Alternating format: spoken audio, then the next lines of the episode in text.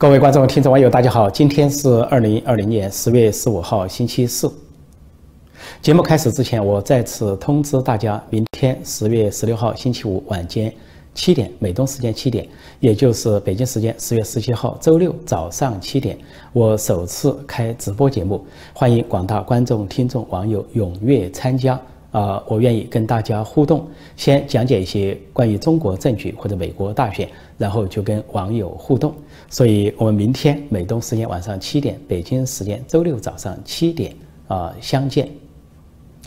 今天的节目中，我要向大家报告一些有关中共高层的重大秘闻，从中共体制内传出的重大秘闻，并且跟大家分享我的一些分析和观察。中共五中全会，也就是十九届五中全会，将于本月下旬召开。他们定的时间是十月二十六号到二十九号四天。随着这个五中全会的来临，从体制内传出越来越多对现任国家副主席王岐山不利的信息。啊，众所周知，本月初在十月二号，王岐山的被称为王岐山的大秘大总管的董洪突然被抓捕。这个董洪呢，从二零零零年开始就追随王岐山。呃，王岐山在广东、海南、北京任职的时候，他一路追随王岐山，呃，先后任广东省政府副秘书长、海南省委副秘书长、北京市政府副秘书长。后来，王岐山升任政治局常委、中纪委书记，啊，这个董洪又成了中纪委的大员，成了位高权重的巡视组组长之一，是副部级的高官。那么，他在前不久被捕，是针对王岐山呃周边的人动手的最新一步。再早一点啊，大家都知道，呃，任志强，红二代太子党的代表人物，是王岐山的亦师亦友的亲密的关系。那么他因为发文猛批习近平，说习近平是剥光了衣服也要坚持当皇帝的小丑，最后被抓捕，而且被判处重刑十八年。而这位任志强不仅被抓捕判处重刑，而这几天中共的党媒党报又在炒作任志强。呃，甚至呢，把任志强所谓贪腐的细节拿来一一的列数，本来数额就不大，啊，号称什么几百万啊什么的，但是呢，却在细节上去做文章，甚至《环球时报》总编胡锡进还用脏话辱骂任志强。胡锡进在用脏话辱骂任志强的时候，实际上是一种高级黑，因为大家可以立即联想到，包括习近平、栗战书这些玩政治的大佬。呃，高层政治人物，他们是否屁股干净？他们难道在香港没有巨资吗？在海外没有巨大资产吗？呃，像呃，栗战书家族在香港、新加坡都拥有上百亿的资产，而习近平仅在香港家族就有十套豪宅，更不用说在加拿大、澳大利亚和在其他地方的资产。所以，胡锡进这句话不仅是高级黑，而且呢是有一语双关的意思。那么，炒作任志强这件事情是在靠近五中全会之际显得不同寻常。而更早些时候，大家都知道，一二月份中国发生了大瘟疫，起于武汉，源于武汉。那么，主政武汉的湖北的是湖北省委书记蒋超良，然后突然被撤职，而且至今下落不明。蒋超良是王岐山的另外一个亲信和心腹，他是在金融领域和应急管理领域啊，是王岐山的左右手。就是王岐山在北京主管金融系统的时候，蒋超良是他的副手，而后来王岐山在当救火队长，就是应急沙石瘟疫或者是金融风暴的时候，呃，这个蒋超良也是他的左右手，因此他是呃王岐山多年栽培的亲信之一。后来坐上了湖北省委书记这个位置，那么到了今年二月份，啊，他的位置被习家军人物殷勇所取代。殷勇之前是上海市长，是习近平的心腹。而就在五中全会前夕，党媒党报不仅炒作任志强，继续炒作任志强的一些细节。那么，另外呢，这个一个亲习近平、亲习家军的网站，一个有名的网站，还专门发表一篇意味也深长的文章，叫做《呃五中全会上那些崛起和陨陨落的众多中共大佬》。就盘点历史上的五中全会，前几天我有过介绍。他这个盘点就是讲，在中共历次五中全会上，有人崛起，有人陨落。其中举例就说，在历史上五中全会上崛起的人物，先后有啊毛泽东、江泽民、习近平等人；而在历届五中全会上陨落的人物，先后有高岗、饶漱石、华国锋、陈锡同等等。所以这里的意味就很明显，这个网站就在暗示，在即将召开的十九届五中全会上，可能有人欢喜有人愁，或者说有大佬可能陨落。那么其中案子就可能指向了现任的国家副主席王岐山。说王岐山遭整肃或者遭习近平和习家军整肃，已经有种种的迹象。今年以来，第一个迹象就是他身为国家副主席，他本来是负责主管外交事务，或者说协助国家主席主管主管外交事务，应该说有很多露脸的机会。但是今年以来，他很少露脸，差不多一两个月才露一次面啊，会见一个呃外国的什么外交部长或者副总理之类，呃。明明可以通过贺信、贺电等方式与外界联络表示存在，但连这样的机会也没有。那么其他露脸的机会是什么？植树节啊，或者是什么纪念呃呃抗战胜利这些日子。那么总之，他是尽量被冷藏，显示了习近平对他的这种刻意的阻扰和蓄意的封杀。那么另外一个迹象就是。呃，显示他的亲信和他的心腹人马，他周边的人马是一个接一个的被习家军啊抓走、抓捕、突然抓捕。再一个更重要的就是，今年二月底，就是海航集团的秘密，海航集团突然被习近平下令收归国有，就是怂恿这个海南省政府宣布收归国有，收归国有就收归党有，就收归习近平政权所有。而众所周知，这个海航集团就是以王岐山家族为背景所建立的所谓民营企业。因为中共的高层人物啊，历届的政治局常委都有他们的白手套啊。各自有各自的白手套，各自有各自的这个利益裙带。那么，这个海航集团就是王岐山家族的白手套，所以把海航集团收归国有、收归党有、收归习近平政权所有，就是在经济命脉上打击王岐山，而且呢，还可以借机收集到王岐山家族的贪腐证据。而海航集团有两个董事长，共同董事长，他们的命运也都很蹊跷。一个人叫王健。他在二零一八年一次到法国旅行的时候，呃，这个站在一个，呃，墙上去照相，结果是最强身亡啊！有人说是最强死，有人说是拍照死，那么都认为他死的不明不白，背后很有蹊跷。而另外一个董事长叫陈峰，他前不久呢被法院做出一个很奇怪的判决，说判决他不得高消费，说不得打高尔夫球，不得做什么。啊，旅馆啊，不得住星级旅馆，也不得休假等等，也是让人觉得非常的怪异。那么，海航集团这个秘密呢，实际上就指向了呃王岐山，因为中共高层这些人物要说贪腐都有贪腐啊，王岐山家族也好，习近平家族、栗战书家族也好，还有几届的政治局常委、政治局委员要说贪腐都是贪腐大家，区别只是谁反腐，谁被反腐，谁掌握大权。啊，谁是这个被权力斗争的牺牲品？就王岐山本人来说，当初他当中纪委书记是手握中纪委这个刀把子，选择性反腐啊，打掉了很多人。就说当初他是操刀手，现在呢又升为刀主，沦为刀主，所以从操刀手变为人为刀主，这让人感叹唏嘘，觉得命运太讽刺，所不免让人联想到啊，唐朝武则天时代啊，这个著名的。成语的由来叫“请君如问”，说当时有两个武则天的非常心狠手辣的两个奸臣，一个叫周兴，一个叫来俊臣。这两个被称为酷吏的周兴和来俊臣，都以这个罗织罪名打倒政敌、扳倒朝中大臣而著称。所以，当武则天要搞这个周兴的时候，就问计来俊臣。这个来俊臣接到武则天的命令，要惩办周兴。就寻思什么办法能让周兴招供，呃认罪。那么有一天，他就设宴款待这个周兴啊，在这个酒酣之余，他就问周兴说：“有时候逮了重犯，但重犯不招。”他说：“我不知道有什么办法。”这个周兴就很得意的向他献计，说：“这很好办，说用一只大瓮，也就是火炉或者是大鼎。他说周围用炭火烧热，啊，让这个犯人呢装进这个大瓮里，说没有什么犯人呃不招的。”这个来俊臣听了就大喜，很高兴，那就叫手下抬了一个大瓮，然后周边烧上炭火，把这个大瓮烧热，然后就对周兴说：“现在，呃，周兴兄弟，这个宫里有人告密你谋反，啊，现在就请这个进入这个大瓮吧。”这个周兴一听，面如土色，当即就跪倒，倒地便拜，说：“我有罪，我招认。”这就是请君入瓮的由来。说这就周兴的下场，酷吏周兴的下场。但是这个来俊臣是另外一个酷吏，他后来也没有好下场，在多年之后，他自己被武则天下令处死，而且是斩首弃市，就是公开在市场上处死，而且是啊尸体剁碎扔在这个街市上，任人践踏。所以，如果说现在这个请君入瓮的故事应验在呃王岐山头上，那王岐山就是当代的周兴。那么，但是也有当代的来俊臣，这是谁？这就是王沪宁。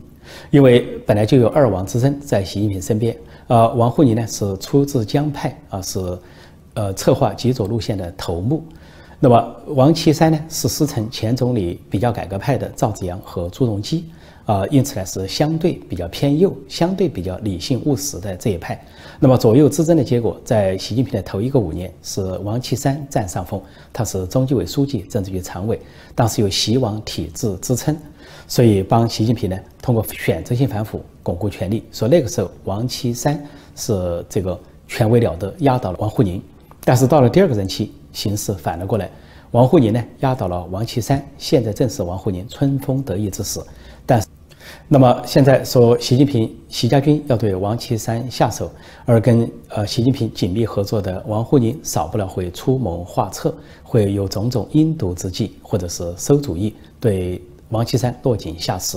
如果说王岐山是当代的周兴，那么这个王沪宁作为当代的来俊臣，将来的结局和下场如何？我想历史自会展示他的逻辑和结局。前面提到，习近平跟王岐山在第一个五年任期内，呃，双方是紧密同盟，是借呃王岐山掌控的中纪委书记这个刀把子搞选择性反腐，帮助习近平巩固权力。那么，为什么到了习近平的第二个任期，双这两人又闹到翻脸、分道扬镳的地步？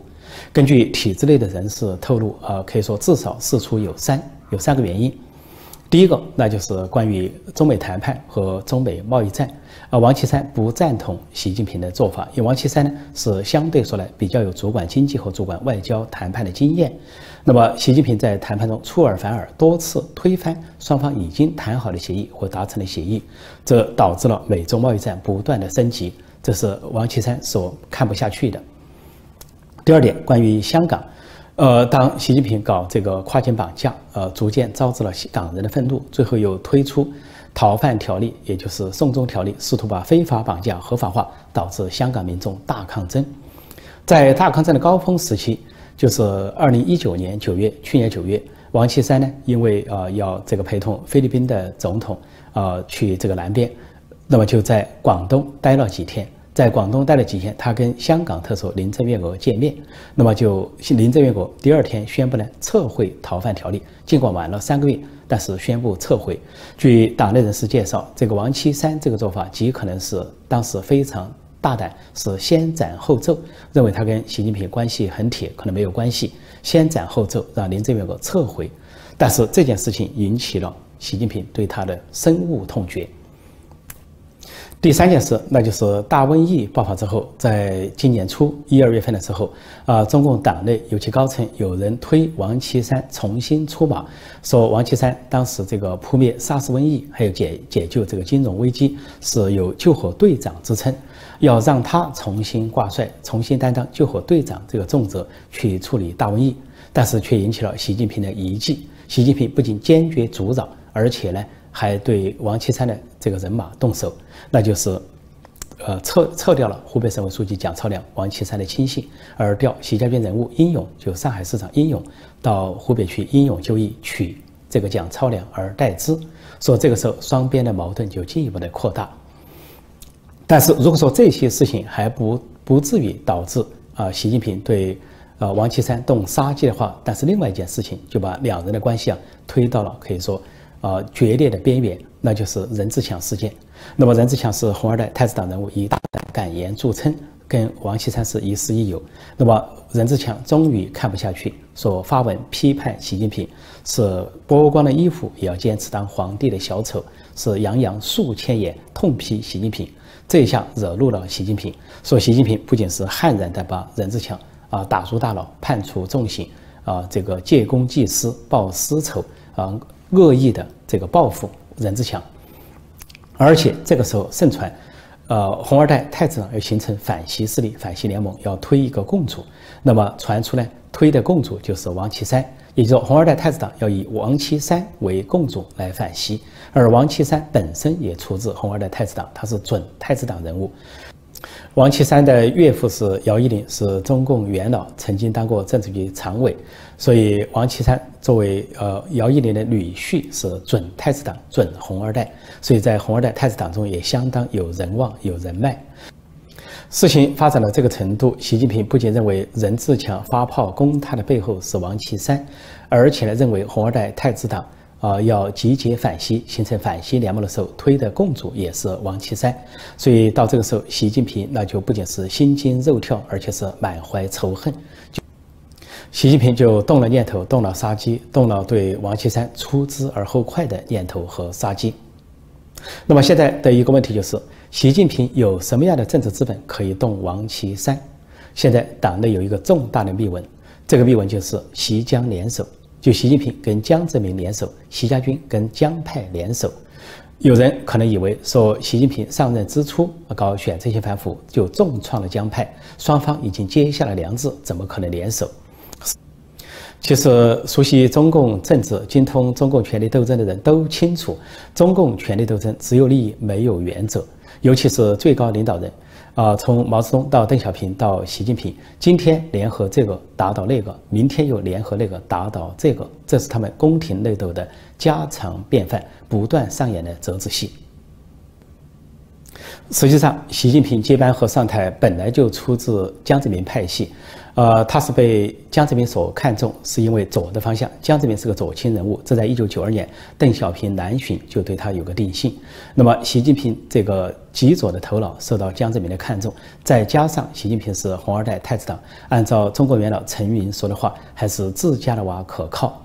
那么，另外，曾庆红呢，作为江泽民的军师，他本身是红二代太子党人物，他是呃引荐红二代太子党的人，包括习近平、薄熙来这些人掌权，都在曾庆红的运筹之下，所以曾庆红也力推习近平接班，所以这就是习近平权力来源。只不过呢，在习近平接班前夕，二零一二年发生了这个戏剧性的一些变化，那就是另一个太子党人物薄熙来图谋篡位，图谋争位，跟他争。正统争大位，那么当时呃，这个重庆市的公安局长、副市长王立军夜奔啊美领馆，就成都的美国总领馆，就引发了薄熙来的倒台。因为薄熙来呃这个篡位夺位的密谋泄露，经过王立军。泄露之后呢，就发现一些江派人物，包括当时的政治局常委周永康、当时的军委副主席徐才厚、郭伯雄等人卷入其中。他们呢是暗中支持薄熙来，而不利于习近平。所以在那样的情况下，习近平临时跟当时的总书记胡锦涛团派人物，跟当时的总理温家宝是一个比较务实的人物，跟他们的临时结盟来这个拉垮。薄熙来拉垮了薄熙来之后，这个结盟呢就继续发展到习近平接任之初，再加上王岐山当中纪委书记对他鼎力相助，选择性反腐，因此最初习近平斗争的矛头指向了江派，并给江派造成了重创。因此，呃，当时一些江派人物，包括周永康、郭伯雄、苏荣等人都被投入秦城大牢，而徐才厚呢，因为患了膀胱癌，在。呃，监监禁和羁押期间死于医院。总之，当时的情况看上去是西江两派恶斗，呃，看上去是势不两立。但是到现在啊，七八年过去了，这一页已经翻过去了。而当年跟习近平临时联手的，呃，胡锦涛、温家宝成了政治老人之后，由于这个不满习近平这条极左路线，实际上渐渐的也成了发展成了新的对头。也就是说，胡和温。啊，胡锦涛和温家宝成了习近平这边的对头，在政治老人中，以胡锦涛、温家宝为首，是跟习近平极左路线斗争的一派。于是呢，习近平呃重新倒向江和曾，江泽民和曾庆红，就习家军跟江派结盟，这就成了顺理成章。而习近平借借助于江派，他可以说一举三得：一个是他重新巩固自己的权利啊，在过去几年有几次都岌岌可危；第二个就重新。啊，开始了这个长期执政的图谋和念头，而这个长期执政的图谋也在过去两年一度受挫，几度受挫。那么现在又重新提起来，提出所谓十五年规划，就是这个目的，这个暗示。另外呢，习近平借助江派的力量，呃，要扳倒国家副主席王岐山，也就变得相对比较容易。因为很简单，他只要把当初选择性反腐重创江派这个责任往王岐山头上一推，就可以借江派打王岐山。实际上，王岐山当初任中纪委书记的时候，掌握刀把子的时候，呃，的确是得罪了党内很多大佬，树敌无数，尤其是江派对他恨之入骨。呃，比如说王岐山的中纪委网站曾经就暗指、暗喻把这个呃江派大佬曾庆红比喻为满清时代的庆亲王，呃，可以说当时给人的感觉是几乎就要把曾曾庆红投入陈秦城大佬。那么曾庆红。这个仇，这口气，他怎么咽得下去？据体制内人士的介绍，本月初所发生的董红被拉下这个事件，就是王岐山的大秘大总管董红被突然抓捕这个事件，就是习江联手的最新一步。呃，实际上，根据体制内人士的披露，说习近平跟习江真等人、江泽民、曾曾庆红等人达成一个秘密交易，一旦把国家副主席王岐山扳倒、呃打倒。那么这个投桃报李，那习近平这边呢，就要对当年抓捕投入秦城大牢的一些江派人物，就好像周永康啊、郭伯雄、苏荣这些人，以这个所谓保外就医的名义释放回家，甚至有可能把这个习近平当年的对头宿敌薄熙来太子党人物，也以保外就医的名义释放回家。据说这是习近平跟江泽民、曾庆红之间的一个秘密交易。其实这几年一直就有接近中共体制内的一些人告诉我，说实际上尽管表面上看去江泽民跟习近平有斗争，江派跟习家军有斗争，但是说江泽民一直就是习近平的靠山，是习近平多次度过政治难关的原因。我对此呢一直是将信将疑，或者说不愿意相信。但是现在看起来有可能并不是空穴来风。实际上，这个江泽民靠六世屠城起家，靠镇压法轮功为政治资本，啊，政治上左倾。那么他有可能一直在通过各种方式，依靠他的各种亲信，比如说通过王沪宁，或者是通过曾庆红，一直在相当程度上左右着中共的政局，而阻碍任何可能导致中国进步的因素。按他的名言，就是把一切不稳定因素，呃，扑灭在萌芽状态。中国有一句古话叫“老而不死是为贼”，那么现在九十四岁的江泽民就可能是这个老贼。如果习江联手扳倒了国家副主席王岐山，那么可以说给国内外党内外造成的震动不亚于毛泽东时代的林彪事件，那就是当年啊毛泽东是逼走林彪、害死林彪、打倒林彪这个事件的重演，也就是说这会是习近平时代的林彪事件。当然，这件事情，也就是这个新的林彪事件是否会发生，是否会在五中全会的上演，还要看中共政局的进一步走向。按按理说呢，王岐山身为国家副主席，要动他的职务呢，属于全国人大的职能。呃，但是中共呢，奉行的是党领导一切，先党后政这个逻辑和顺序。呃，他们也可能在五中全会上，通过中共中央或者中央，呃，纪律检查委员会中纪委的名义，先是宣布王岐山的。罪状就是贪腐罪状，然后进入查办程序，然后再在明年三月召开的人大会议上啊去罢免他的职务。从这个角度来讲，就要先党后政这个逻辑和顺序，也大概符合中共的所谓家规或者是家法。王岐山的命运如何，现在还没有定数，或者说还没有揭晓。但是习江联手、习江结盟这件事情，对中国政治、中共政治影响巨大。因为习江啊联手啊去帮助习近平巩固权力，甚至让习近平重新延续他长期执政的迷梦。他的所谓中国梦，就是他自己的皇帝梦。那对中华民族这个民族来说，那是一个大灾难，因为。中共就无从政改，国家无从变革，中国这个所谓东方大国就无从进步，只能够啊是不进反退。反过来说，对国际社会也是一个噩梦，因为所谓中国威胁，就是中共威胁会进一步的加剧，这对整个世界、国际社会、人类来说都是一个大不幸。节目结束之前，我再次通知大家，明天就是十月十六号星期五，美东时间晚上七点，也就是北京时间十月十七号周六早上七点，呃，我首次做直播，跟广大观众、听众、网友互动，啊，希望大家踊跃参与。我感谢大家一直以来的力挺和鼓励。好，我们明天见，美东时间晚上七点见。谢谢大家收看收听，再见。